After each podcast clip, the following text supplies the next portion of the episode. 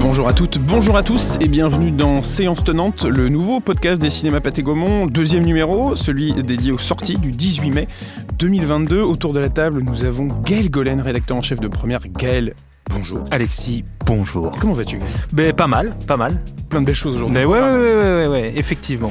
Euh, Robin Nègre également autour de la table. Salut Robin. Salut Alexis, Journaliste bonjour cinéma. à tous.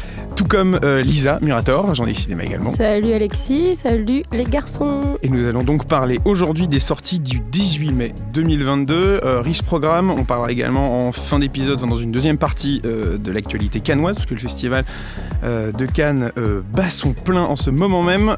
Mais on commence tout de suite par le premier film de la semaine, justement, premier film cannois qui plus est. Il s'agit de Coupé, le nouveau film de Michel Hazanavicius qui a fait l'ouverture de Cannes. Coupé, c'est l'histoire d'un réalisateur euh, sur un film de série Z euh, qui se passe justement dans un espèce de, centre commercial abandonné où se retrouvent euh, des zombies et voilà. Alors le problème de ce film-là, c'est que c'est un peu difficile d'en parler, euh, de raconter son histoire sans, sans trop divulgacher la suite, euh, mais disons que c'est une comédie franche déjà. C'est un retour de Michel Navicius à la, à la, à la comédie. Avec euh, un beau casting en plus. avec un très beau casting, puisqu'on a, on a Romain Duris, on a euh, Bérénice Bejo, enfin voilà, il y a- y a Finnegan Oldfield, Jean-Pascal Zadi. Allons-y, tant qu'à faire, faisons On tout le IMDB. euh. Mais voilà, donc un très beau casting et compliqué ouais, d'en d'en parler sans trop en dire. Disons que c'est un film qui va vraiment se découper en deux parties.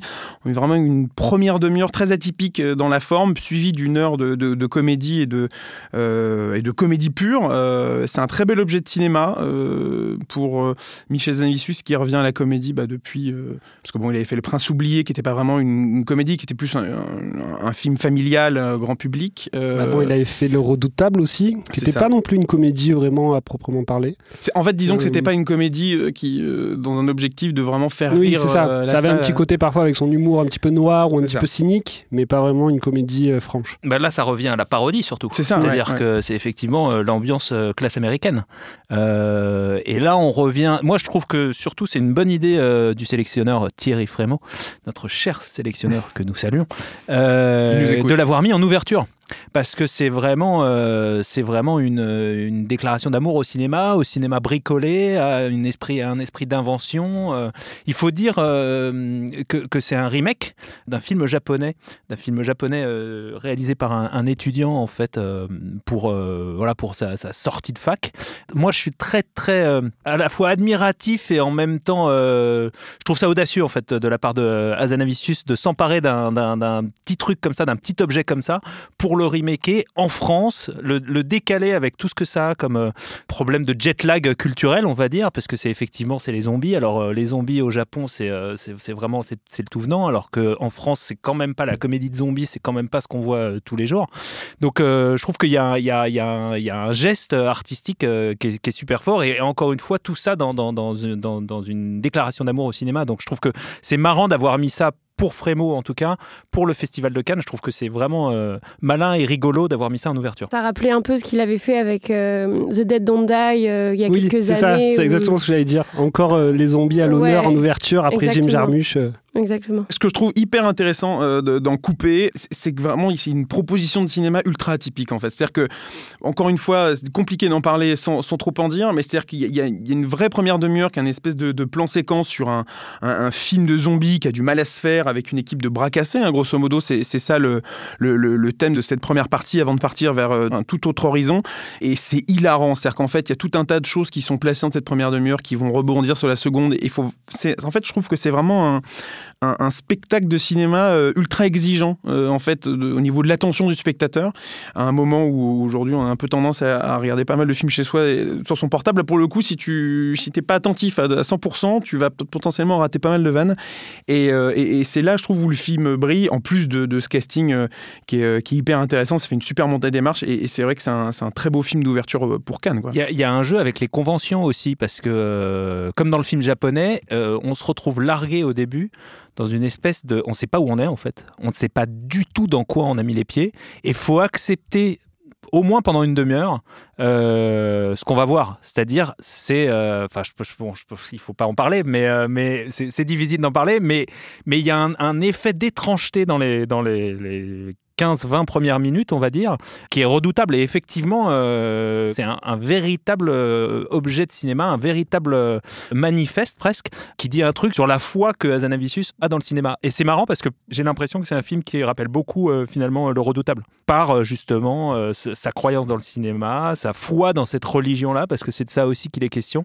Donc je suis... ouais, je, je, oui, son, son regard un peu méta sur le cinéma et sur son cinéma à lui, quoi. Parce que c'est un peu un retour aux sources finalement. Pour... Bah, C'est-à-dire que oui, enfin, je trouve que dans ce film, il y a vraiment ce qu'on pouvait aimer dans ces, dans ces OSS en fait. Oui. Dans son espèce d'amour pour un cinéma d'un temps oui, euh, presque de parodie, amour, ça, hommage. en fait, je trouve qu'il y a vraiment un retour aux sources, un peu à la, à, la pastiche que pouvait être, euh, au pastiche que pouvaient être les, les OSS qu'il a réalisé, quoi. Une espèce de déclaration d'amour pour un, un genre euh, de film avec lequel peut-être il a grandi, euh, pour, pour lequel il a envie de, de, de, rendre hommage, et en même temps cette réinterprétation. Enfin, typiquement, le, la première demi-heure, c'est un long plan séquence euh, fait un peu à la va-vite où on se demande mais dans quoi on est en train de s'embarquer?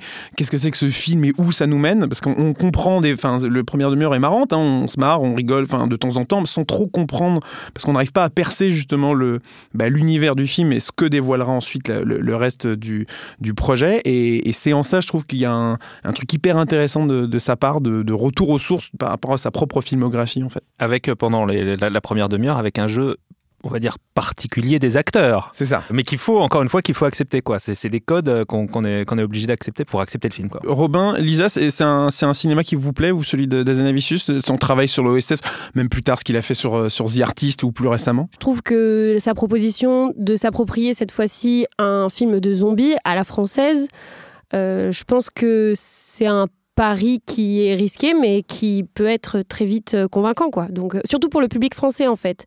Parce qu'on a vu plein de comédies à la Zombieland américaine s'approprier un peu les codes, rejouer sur ça et tout.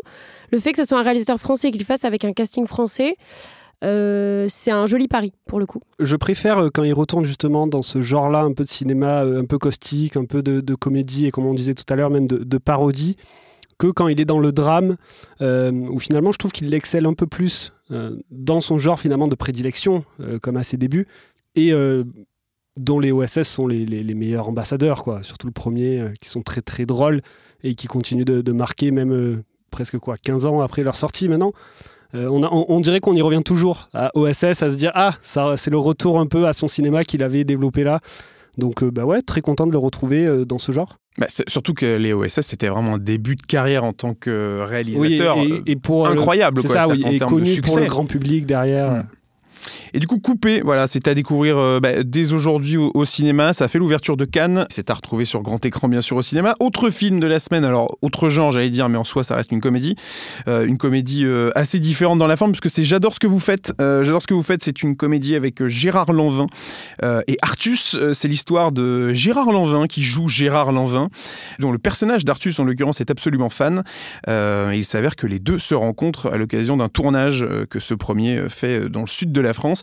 Et grosso modo, le film, justement, euh, s'attarde sur euh, cette relation entre euh, acteurs et fans aficionados du personnage. C'est un, presque un sous-genre de la comédie française, en fait, de la, du, cinéma en, en, général, puisque en France, on peut penser aux, aux films Les Acteurs de, de, Blier, on peut penser à, à Grosse Fatigue. Euh, c'est un genre qui vous plaît, vous, de Robin, euh, Gaël, de ce, ce, genre de cinéma-là, où, bah, où on a des acteurs qui jouent C'est assez particulier, parce que quand on est face à un film où un acteur joue son propre rôle, on ne sait pas si on regarde de la fiction, de la semi-fiction ou un côté documentaire un peu décalé. Donc soit on adhère totalement au, euh, projet, on rentre dedans, ça marche, bah, comme par exemple euh, dans la peau de John Malkovich, euh, ou alors à côté de ça, ça peut avoir un côté décalé qui ne fonctionne pas et où on reste totalement en dehors du propos et bah, qui n'apporte pas grand-chose et qui ne se sert pas ou mal de son postulat. Je sais pas ce que t'en penses, Gaël. Euh... Non, non, moi je suis d'accord. C'est vieux comme Hollywood, hein, ceci dit. Hein. C'est-à-dire que là, on parle de, effectivement euh, dans la tête de John Malkovich ou euh, Grosse Fatigue. Il euh, y a Sunset Boulevard, en fait, mm -hmm. ou enfin même avant, il y a, y a, y a d'autres exemples. Et je vais dire une vraiment un truisme. Je suis désolé, mais c'est super quand c'est bien écrit, en fait. Oui, c'est aussi bête que ça. Quand il y a quand il y a des choses qui se disent sur l'industrie, sur la star, quand ça quand ça quand ça met en abîme des choses que nous, en tant que spectateurs on a envie de voir. Enfin, Est-ce que tu parles de Space Jam avec Michael Jordan par mais, exemple? mais par exemple, J'espère qu'on ne va euh, pas commencer à dire du mal de Space Jam ici. Non, non, bien sûr. Attention. Non, non, pas, pas autour de un- cette table. C'est un lieu sûr pour ce Mais, film. euh, c'est ça. Bon, le deuxième, là, d'accord. Mais non, je trouve ça, je trouve ça euh, toujours, euh, toujours fantastique de, de, de, de pouvoir euh, jouer sur euh, les mythologies et sur les mythologies euh, du cinéma. Donc euh, moi, je suis, je suis, ouais, moi c'est un, c'est un, un genre euh, qui me plaît beaucoup. J'ai beaucoup, beaucoup, beaucoup d'affection pour euh, Gérard Lanvin. Je fais un coming out. Euh, vraiment, je trouve que c'est un, un acteur euh, qui, a, qui a beaucoup compté pour moi. Je trouve qu'il a amené un truc dans le cinéma français, surtout dans les années 80. Euh, Et qui a toujours été un, un- un très gros client finalement des, des comédies de duo aussi. hein, Ouais, ouais, complètement, ouais. complètement. Et, et donc, je suis très curieux de voir, euh, de, voir ce film. Mais ce qui est marrant d'ailleurs, c'est que Gérard Lanvin avait déjà, entre guillemets, repris son propre rôle. Alors, ils reprennent pas vraiment leur propre rôle, ils jouent un espèce d'acteur à chaque fois euh, qui sont une vision du scénariste sur euh, la personne, dans 10%. Parce qu'il y avait un arc qui lui était dédié dans la série, et du coup, bah, c'est un peu la, continuité en fait de, de- la série. quoi.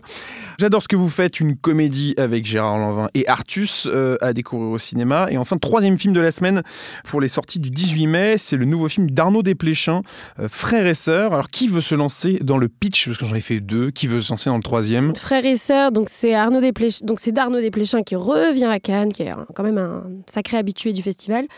Au casting, on retrouve euh, Melville Poupeau et Marion Cotillard qui interprètent euh, respectivement le frère et la sœur, et on comprend qu'ils sont euh, disputés depuis euh, 20 et quelques années et ils vont devoir se retrouver durant les obsèques de leurs parents. Donc ce drame familial va les pousser à se reparler. Sans spoiler, il faut pas. Il y a, des enjeux. On, dirait qu'il y a des enjeux de célébrité, et de, comment dire, de, jalousie entre ce frère et cette sœur qui ne se parlent plus. Et du coup, ça va donner lieu à un drame à la Arnaud Desplechin. Mais euh, je trouve que c'est c'est très intéressant de retrouver ces deux acteurs chez euh, Desplechin. Euh, ces deux acteurs qui aiment le texte, qui aiment, euh, qui aiment jouer avec le texte qu'on leur donne. On a pu les voir dans beaucoup de films très différents. Et euh, je, je trouve qu'ils collent parfaitement au cinéma d'Arnaud Desplechin, qui est euh, lui aussi un, un- un cinéaste qui aime utiliser le texte et les acteurs qu'il met en scène. Il avait déjà collaboré avec Marion Cotillard sur Oui. euh, Les Oui, oui. fantômes d'Ismaël. Et pour le coup, je trouve qu'il donne toujours à Marion Cotillard des rôles dans lesquels on l'imagine pas forcément elle, en fait. Elle a toujours quand même des personnages qui sont assez antipathiques. Là, on comprend quand même que c'est peut-être un peu de sa faute aussi à la sœur.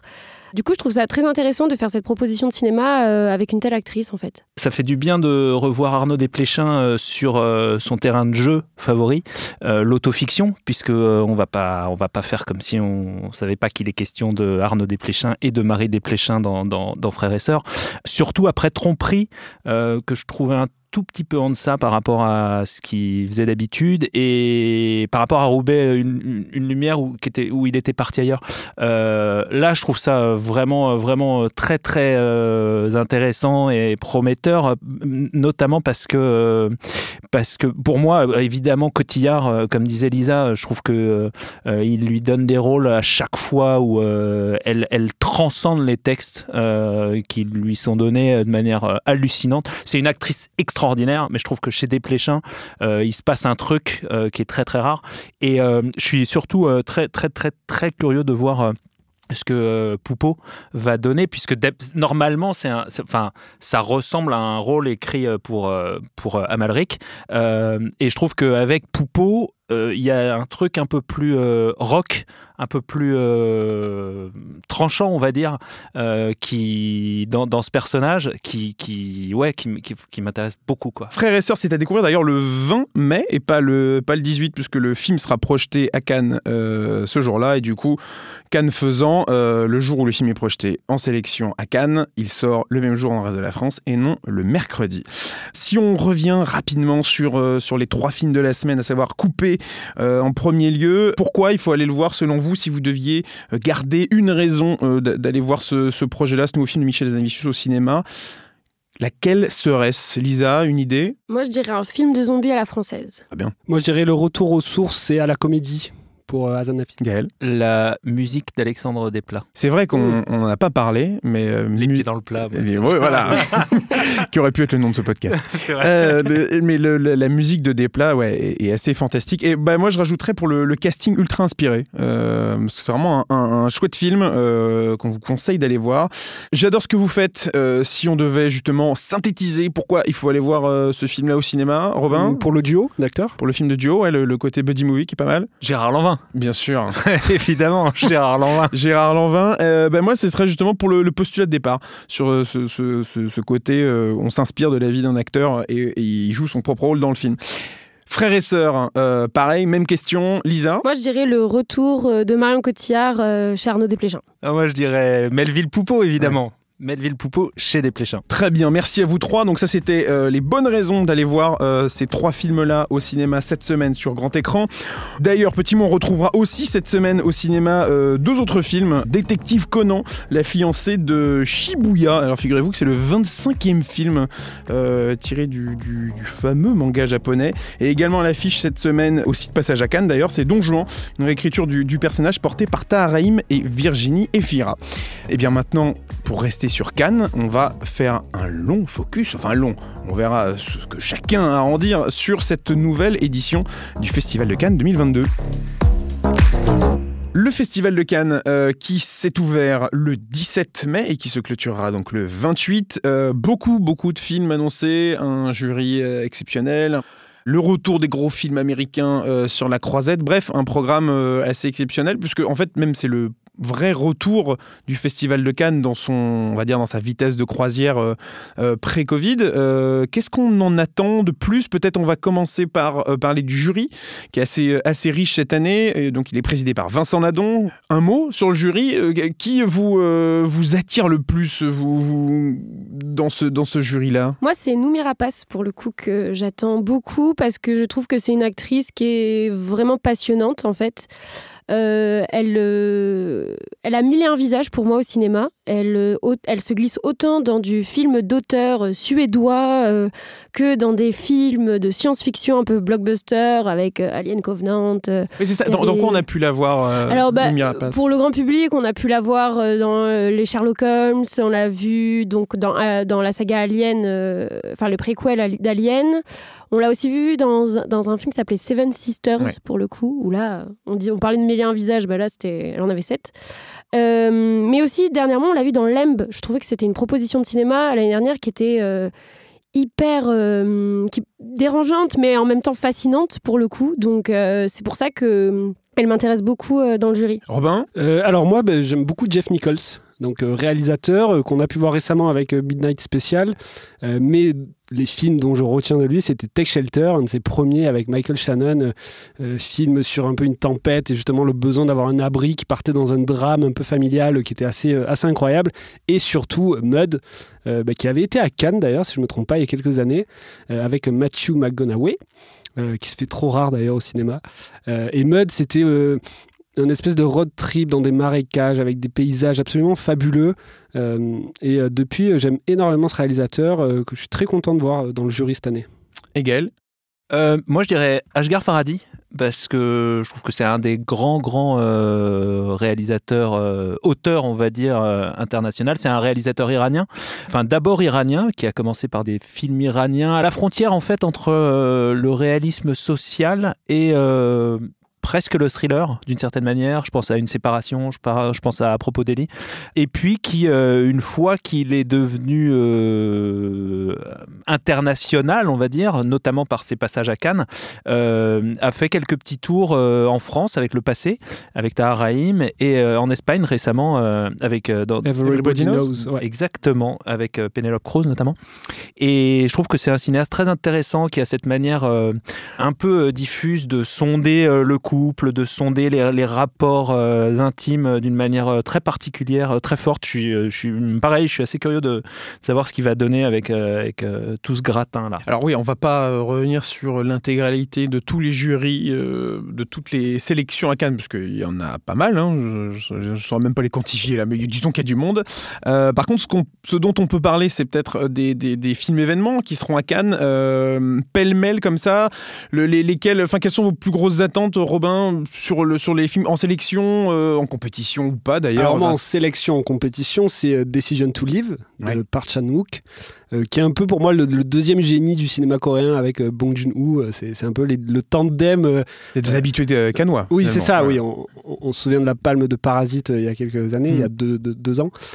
Un peu plus, ouais, peut-être. Le, temps passe. le Oh, ça va vite, hein, c'est comme les voitures, hein, ça passe vite. Donc euh, voilà, c'est aussi un, un prodige du cinéma coréen euh, qui avait fait Mademoiselle récemment, qui avait beaucoup marqué. Exceptionnel. Et euh, bah, Decision to Live, j'ai l'impression qu'à chaque fois, quand ces deux réalisateurs arrivent, c'est un petit événement, on sait jamais ce que ça va être, toujours très surprenant, toujours très incarné, donc Ouais, c'est toujours des objets de cinéma oui c'est ça, euh, c'est ça, ouais. ultra intéressants et, Et, c'est des, cinéastes qui aiment se réinventer, donc euh, on ne sait jamais dans quelle direction ils vont aller.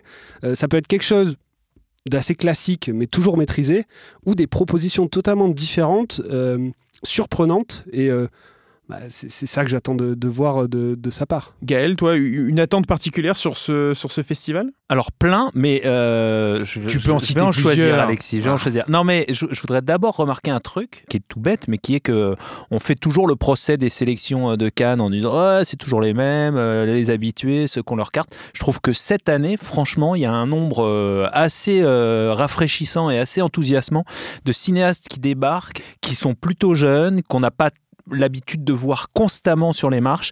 Moi, je suis vraiment très très euh, enthousiaste à l'idée de cette sélection, quoi. Mais c'est une super sélection dans le sens aussi euh, il y a une comment dire une large pléiade de genres, de, réalisateurs, de pays représentés. C'est aussi le retour de, gros blockbusters américains. Euh, alors c'est peut-être lié au changement de tête de, ce festival-là, mais voilà, on va avoir Elvis qui va être présenté, on va avoir Top Gun Maverick qui va qui sera sans doute l'un des, des grands rendez-vous de, de ce festival-là. C'est un c'est un retour en grâce euh, presque de. Du Je pense que. Frémo euh, surtout voit que, euh, enfin, a toujours vu sa mission au moment du Covid. C'était le cas à au Festival Lumière qui préside à Lyon, qui est le, le festival du patrimoine, mais c'était le cas aussi à Cannes l'année dernière. Euh, il a toujours vu sa mission comme l'évangélisation euh, du retour dans les salles, quoi. Et je pense que plus que de faire un festival de Cannes qui soit marquant sur le plan des auteurs et des, j'ai l'impression choc que des films. Ouais, euh, j'ai l'impression qu'il a envie de dire aux gens euh, retournez dans les salles et de battre le tempo pour, euh, pour montrer à la fois la diversité, l'extraordinaire profusion euh, et le côté spectaculaire dans tous les sens du terme. Quoi. Je Ouais, c'est vraiment la force de cette sélection. En fait. Ouais, C'est- le côté euh, vraiment presque, alors grand public, tout est relatif, mais disons qu'il y a beaucoup d'œuvres, euh, du moins, qui vont avoir euh, justement cette, euh, ce lien avec le public. C'est ça que je veux dire. On est sur du, il y a du gros blockbuster, il y a du gros film français, C'est vraiment gros des drame. grands auteurs qui reviennent. C'est ça. ouais. Et du coup, peut-être. Oui, j'ai hijacké du coup la, pardon, Bah oui, la, la- la on est conversation, mais parce que vraiment ça me semblait être important d'être noté. Euh, moi personnellement, il y a deux films euh, que j'ai hâte de voir et c'est un, un tout petit euphémisme. Il y a d'abord La femme de Tchaïkovski, euh, Tchaïkovski's Wife, euh, de. Kirill Serebrennikov. Euh, Sûrement. Je, je crois. Bah, c'est l'histoire de la femme de Tchaïkovski en fait. Euh, Tchaïkovski était un très grand compositeur romantique russe qui avait un défaut pour le pouvoir et pour euh, tous les pouvoirs russes qui ont suivi, c'est qu'il était homosexuel. Et on va voir en fait le, le- le- la vie de Tchaïkovski va être racontée à travers euh, la vision de, de sa femme à laquelle il était légalement marié. Euh, C'est pour le, cinéaste Serebrennikov, c'est évidemment un moyen euh, de, parler des choses qui ne sont pas dites sur la Russie. C'est évidemment un angle euh, quasiment euh, séditieux, euh, sachant que Serebrennikov est un cinéaste qui est, qui est en, en petit euh, conflit, on va dire, et petit est encore un euphémisme, décidément, euh, avec le, le pouvoir russe. Donc je suis très très curieux. C'est celui qui avait fait euh, le- récemment La fièvre de Petrov, qui était une espèce de cauchemar Oui. halluciné sur la Russie d'aujourd'hui, qui est un film que moi j'adore. Donc je suis ouais, vraiment très. J'attends ça avec beaucoup d'impatience, comme le film de Koreeda, Broker, qui est un film coréen euh, et non pas japonais. Koreeda est japonais, mais là il a tourné un film en Corée avec euh, l'extraordinaire Song Kang-ho, qui est cet acteur euh, génial qu'on avait vu, j'allais dire découvert non parce que ça fait des années qu'il tourne, mais qu'on avait, on l'avait découvert dans Memories of Murder, mais on l'a vu récemment dans Parasite et c'est un thème absolument génial. C'est sur les boîtes à bébés en Corée quand on veut abandonner son enfant, on le met dans une boîte et des petits trafiquants vont, vont, vont à partir de là des petits trafiquants vont, être embarqués dans une aventure euh, qui paraît qui a, l'air un peu euh, extravagante. Euh, c'est vraiment un des films que j'adore parce que c'est un cinéaste qui fait des petites miniatures sur la famille, sur l'intimité, mais qui a une portée à chaque fois, qui ont, des films qui ont une portée universelle fantastique. Et puis là, il y a un acteur surpuissant. Elisa, ta plus grosse attente, enfin, C'est marrant parce que Robin et Gaël évoquaient tout à l'heure Bong Joon-ho et du coup, tu as évoqué, tu as évoqué à l'instant, pardon, Memories of Murder. Mais moi, quand je vois le, synopsis de Holy Spider de Ali Abbasi, j'ai l'impression de retrouver un peu de Memories of Murder, mais en Iran, pour le coup. Alors, du coup, c'est quoi le pitch? En gros, c'est euh, ça se passe en 2001, en Iran, à Téhéran plus exactement, et on va suivre une journaliste qui va enquêter sur euh, une série de féminicides. Et en fait, euh, elle se rend bien compte que les autorités locales elles veulent pas vraiment euh, résoudre euh, ce genre d'affaires, qui plus est quand euh, ce sont des prostituées qui sont tuées. Et du coup, apparemment, ça serait l'œuvre d'un tueur en série. Et du coup, c'est comment elle va mener l'enquête dans ce Téhéran. Et je trouve que pourquoi c'est intéressant, ça ça, donne un peu cette impression de film d'auteur, d'enquête sombre, déjà mené par une femme en plus très intéressant, dans le cinéma du Moyen-Orient et dans le cinéma iranien. Chose qu'on retrouvait peut-être plus pour le coup dans un cinéma asiatique. Et du coup, je trouve que c'est une proposition euh, très intéressante qui me tente beaucoup. Après, un autre film, parce que j'en ai deux du coup. Euh, je, vois Robin fébrile, tu auras le droit de. J'en ai eu qu'un, j'en ai eu qu'un. tu auras le droit d'en choisir un deuxième. Tu as le temps d'y réfléchir, vas-y. J'en ai un deuxième pour le coup qui là est, à la... qui est présenté à la quinzaine des réalisateurs et c'est Men d'Alex Garland que moi j'adore, que j'ai. Alors, que j'adore. C'est c'est oui et non parce que j'ai adoré Ex Machina, j'ai moins aimé euh, Annihilation. voilà. Et je trouve qu'en fait, ça fait partie de toute cette génération A24 euh, qui explose en ce moment, mais qui est euh, absolument bluffant. Et encore une fois, ce qui m'intéresse, bon, après, c'est ma petite part de femme, j'en sais rien, mais euh, c'est encore porté par une femme à l'écran, c'est Jessie Buckley. Et en face d'elle, elle a un acteur qui je trouve très intéressant, qui s'appelle Rory Kinear, si je le dis bien, et qui était très intéressant dans Years and Years, une série britannique. On l'a notamment vu dans le dernier James Bond, dans toute la dernière saga James Bond. Il était un très petit second rôle, et là, le voir un peu en premier plan, et en plus dans, le contexte d'un méchant, parce que le pitch de Men, c'est en fait euh, Buckley, qui joue une, femme qui s'appelle Harper, et qui décide un peu de prendre du temps pour elle à la campagne euh, après le décès de son ex-mari, et qui, dans les bois qui entourent euh, cette petit, ce petit cottage anglais, va en fait... Être poursuivie par euh, une créature, une présence qu'elle euh, qu'elle ne connaît pas et qu'elle ne reconnaît pas. Et ça, c'est un film qui sortira au cinéma le 8 juin. Donc euh, ça arrive vite et lourd, très lourd, comme on dit. on aura l'occasion de s'en reparler d'ici là, mais je vois Robin. Oh là là, je cherche deuxième de, quoi est-ce que je vais parler mais De quel film as-tu parlé eh ben, J'ai trouvé, j'ai trouvé. Moi, je crois que je sais. Être, alors, c'est peut-être classique, hein, mais j'aime trop Armageddon ah, Time. on ne s'y attendait James Gray, voilà. Euh, alors, il y a un euh, petit casting, non? Oui, petit casting, mais surtout euh, le côté un petit peu autobiographique ou semi-biographique du film. De James Gray donc.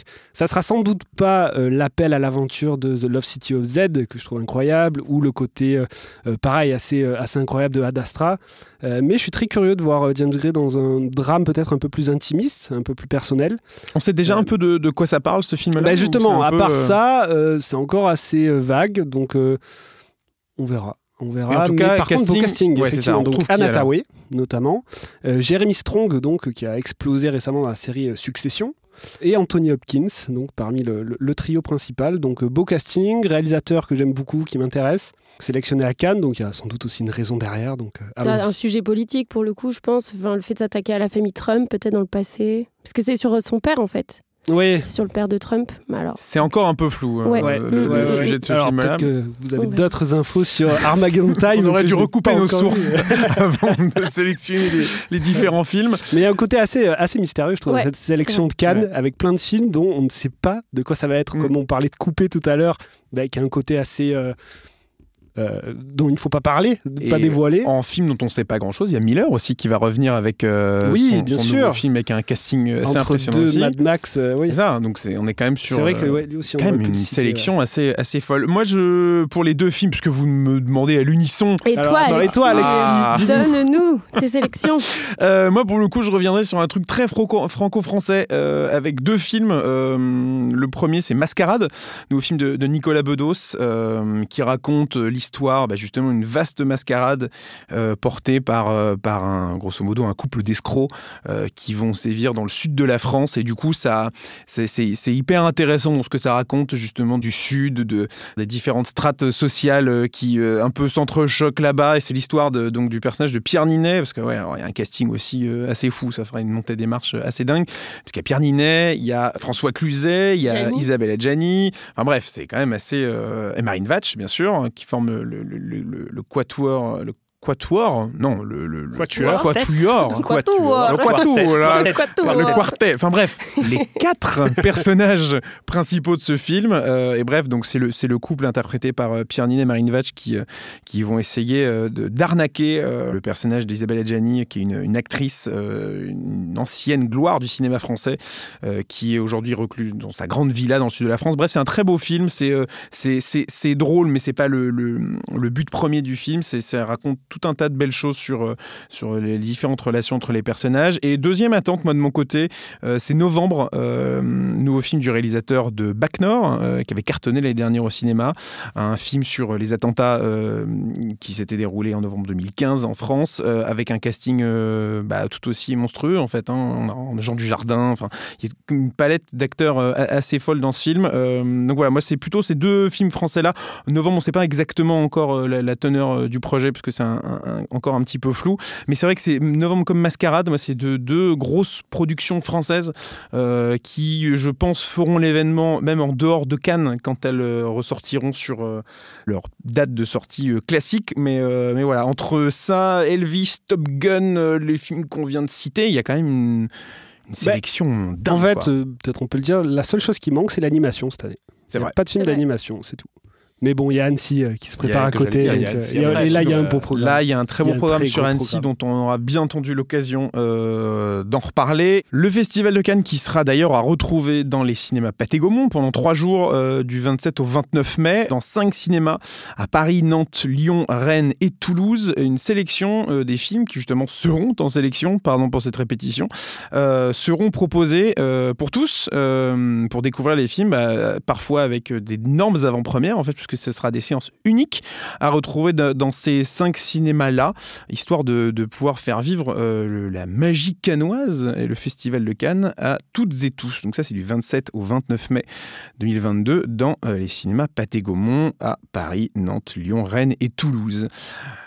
C'est à peu près tout sur Cannes, je pense qu'on a, a tout dit. Et on a très hâte. Non, il manque un truc. Il manque un truc. Mais il y a juste le meilleur film du monde, de l'histoire du cinéma, qui sera présenté en 4K. Dans Cannes Classique, est-ce que tu nous en diras un mot? Cannes Classics de, Du film en question. Après, Bah, si tu as envie de faire un laïus sur le- Chantons le... sous la pluie. Chantons sous la Mm. pluie. Donc je, je crois que juste dire que Chantons sous la pluie vient d'être restauré en 4K et qui sera présenté dans sans doute la meilleure salle du monde, bah, c'est un événement et ça, ça éclipse tout. hein. Je je- enfin, en tout cas moi, je, vais aussi à Cannes. palme, finalement Pour- mais moi, je donne la palme à Chantons sous la pluie. Non, j'avoue que ça, j'ai très très euh, hâte de voir euh, Chantons sous la pluie un, là-bas. un Ouais, truc assez ça, exceptionnel. Ça doit être fou. Ah si, j'y pense, euh, il y a le premier film de Jesse Eisenberg qui va être présenté, si je dis pas de bêtises, à la semaine de la critique cette fois-ci. C'est un acteur que j'adore, Jesse Eisenberg, et le fait de le voir passer derrière la caméra avec Julianne Moore, pour le coup, pas trop dégueu comme, euh, comme lead, Plutôt sympathique. euh, avec Finn Wolfhard aussi, qui est la tête d'affiche de Stranger Things, je trouve que ça va faire un, un petit cocktail assez sympathique qui peut être, euh, qui peut être intéressant, qui peut marquer un peu le, festival, pour le coup. Un vaste programme pour euh, cette nouvelle édition du Festival de Cannes qui a lieu cette année donc du 17 au 28 mai 2022. Je pense qu'on a abordé un peu euh, tout ce dont on pouvait parler. Alors bien sûr, il y a encore euh, des, des tonnes de choses à dire si on voulait vraiment rentrer dans le détail, mais le temps nous presse. Que dire de plus? Que dire de plus? Justement, pour rester sur Cannes, Top Gun Maverick, sachez que les préventes sont ouvertes. Top Gun Maverick sortira euh, la semaine prochaine, le 25 mai euh, au cinéma, en IMAX, 4DX, Dolby Cinema, les séances classiques euh, dans tous les cinémas Pathé Gaumont et les préventes sont déjà ouvertes.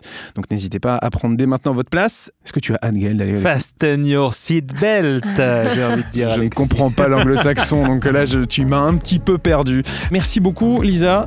Merci à vous. Merci, Toujours Robin. plaisir. Merci. Merci. Gaël. Merci. Et puis on se retrouve euh, la semaine prochaine pour un nouvel épisode de Séance Tenante où on parlera donc Top Gun Maverick et du reste de l'actualité du 25 mai. Merci beaucoup. À bientôt. À bientôt. Salut.